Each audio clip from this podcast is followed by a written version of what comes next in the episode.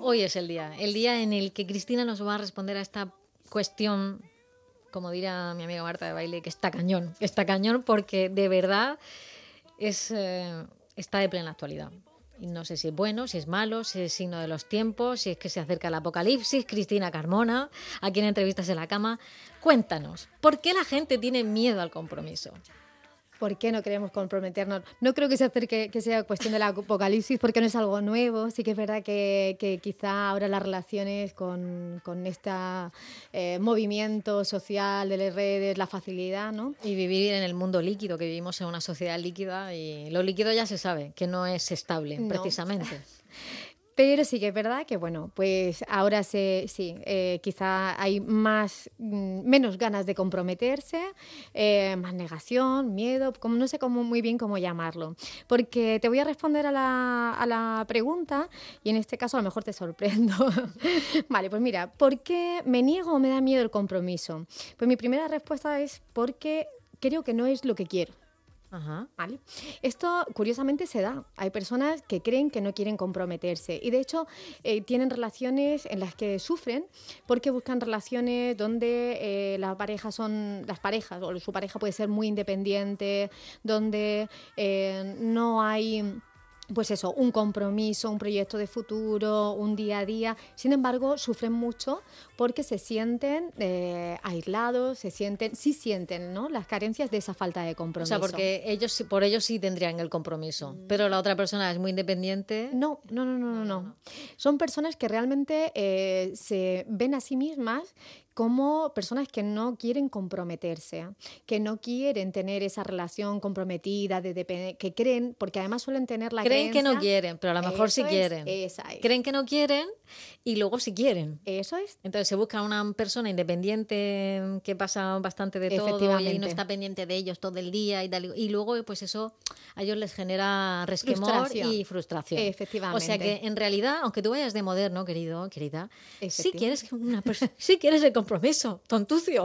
Pues bueno, Acéptalo. Esto, esto, pasa, esto pasa, ¿de acuerdo? Eh, efectivamente, esto pasa. La primera es, creo que no lo quiero, pero en el fondo sí lo quiero.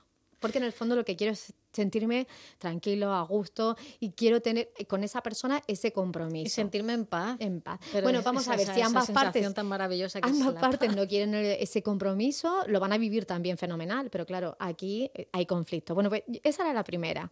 Otra cosa, no quiero esforzarme, no quiero eh, un compromiso lleva a pensar por dos, lleva eh, elaborar un proyecto de futuro juntos y hay gente que tiene miedo a eh, comprometerse porque no sabe lo que va a pasar mañana. Uh -huh. Y, y, y, tener que tomar la decisión ahora es una, una, es un como, verdadero problema. ¿no? atarme para, para, el futuro. Eso es. Y si no quiero mañana, y si lo que quiero es hacer otra cosa o quiero hacer esto y la otra persona me lo impide, me, eh, co me cohibe. Pero ¿no crees, Cristina, que cuando tú quieras hacer otra cosa nadie te lo va a impedir?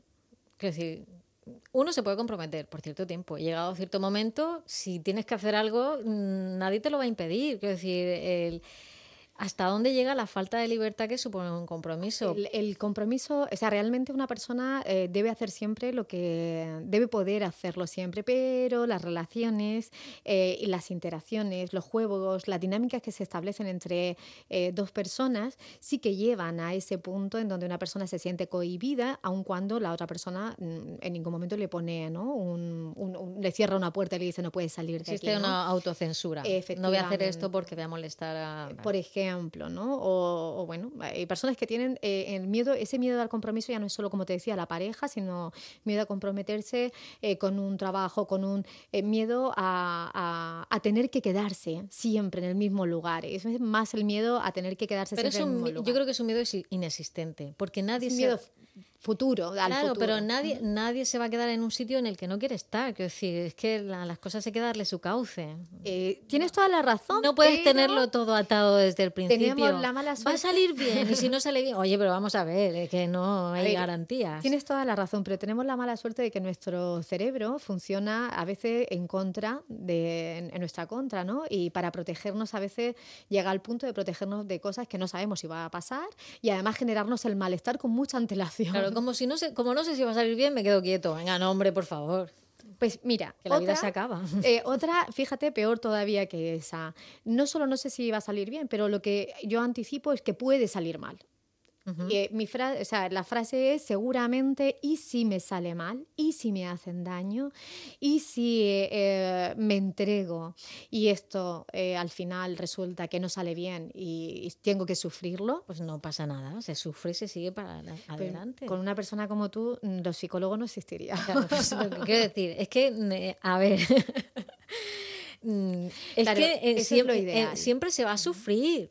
Siempre en el amor, al final, siempre es imposible que nunca sufras, nunca, nunca, jamás que todo sea ideal y confortable y maravilloso como en una nube. En, en la interacción entre las personas siempre se causa dolor algunas veces, eso es inevitable. Sí, la- eso, Y las eso es cosas pueden. vivir, Hay, ese- do- hay dos opciones: pueden salir bien o pueden salir mal. Ya está, quiero decir, es que esto, esto es así. La, la mayoría de las veces no sale ni bien ni mal, sino que va fluctuando entre las dos. Bueno, ¿vale? Va- sí. Vamos zigzagueando, fíjate. Vale, pero, exactamente, pero en ese equilibrio a lo mejor se puede Sí, existir, sí. pero si tú no vas a hacer algo porque no sabes, no estás seguro de que va a salir bien, pues no hagas nada, te quédate quieto toda la vida ahí atado de pies y Pues manos. ahí está una de, uno de esos perfiles que dejan de hacer por si acaso.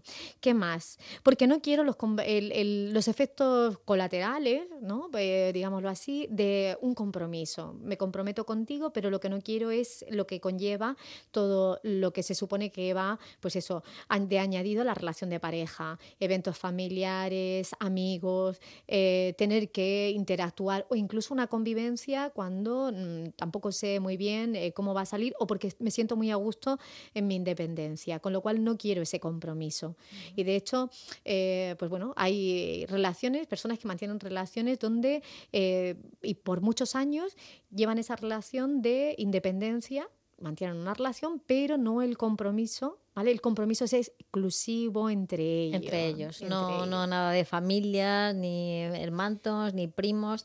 Otro día hablaremos del el living apart together, o sea, esto que se está imponiendo está muy de tanto, moda, que sí. se está cada uno en su casa y Dios es la de todos y mm, verse en los momentos. Si tiene cosas positivas, negativas, otro día. Tiene, tiene de todo, tiene de Cristina, todo, sí. eh, ¿que- ¿queda más cosas ya o no? Pues, pues, pues. ¿Por qué tenemos miedo al compromiso? Porque tenemos, pues porque estamos equivocados, creemos que no lo queremos, creemos que no lo que queremos y esto nos lleva a confusión y lo rechazamos, porque no queremos esforzarnos a lo que, en lo que supone el compromiso del día a día, tener que pensar por dos, tener que eh, con- convivir con, con la otra parte y ver proyectos de futuro, porque nos da miedo que nos hagan daño, que salga mal, eh, porque no queremos el comprometernos con, eh, con el resto de cosas que conlleva la pareja, no solo la pareja, sino con familia, a- a amigos, y si nos quedaba una, porque dudo de si es la persona correcta.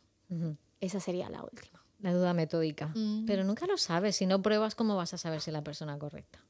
Ya, pero cuando tenemos dudas de antemano, hay, es verdad que hay personas que dudan mucho, pero, pero bueno, cuando tenemos dudas de antemano, pues eso impide, lógicamente, que, Claro, no, que haya un compromiso. Te quedas ahí sumergido en la duda y ahí hasta, hasta el final de los tiempos. Cristina Carmona Botilla, nos has dado un poquito de luz. Encantada. Otro día vendré- vendrás con tu linterna a iluminar, a iluminar pareja, a este iluminar la pareja. mundo de las relaciones personales.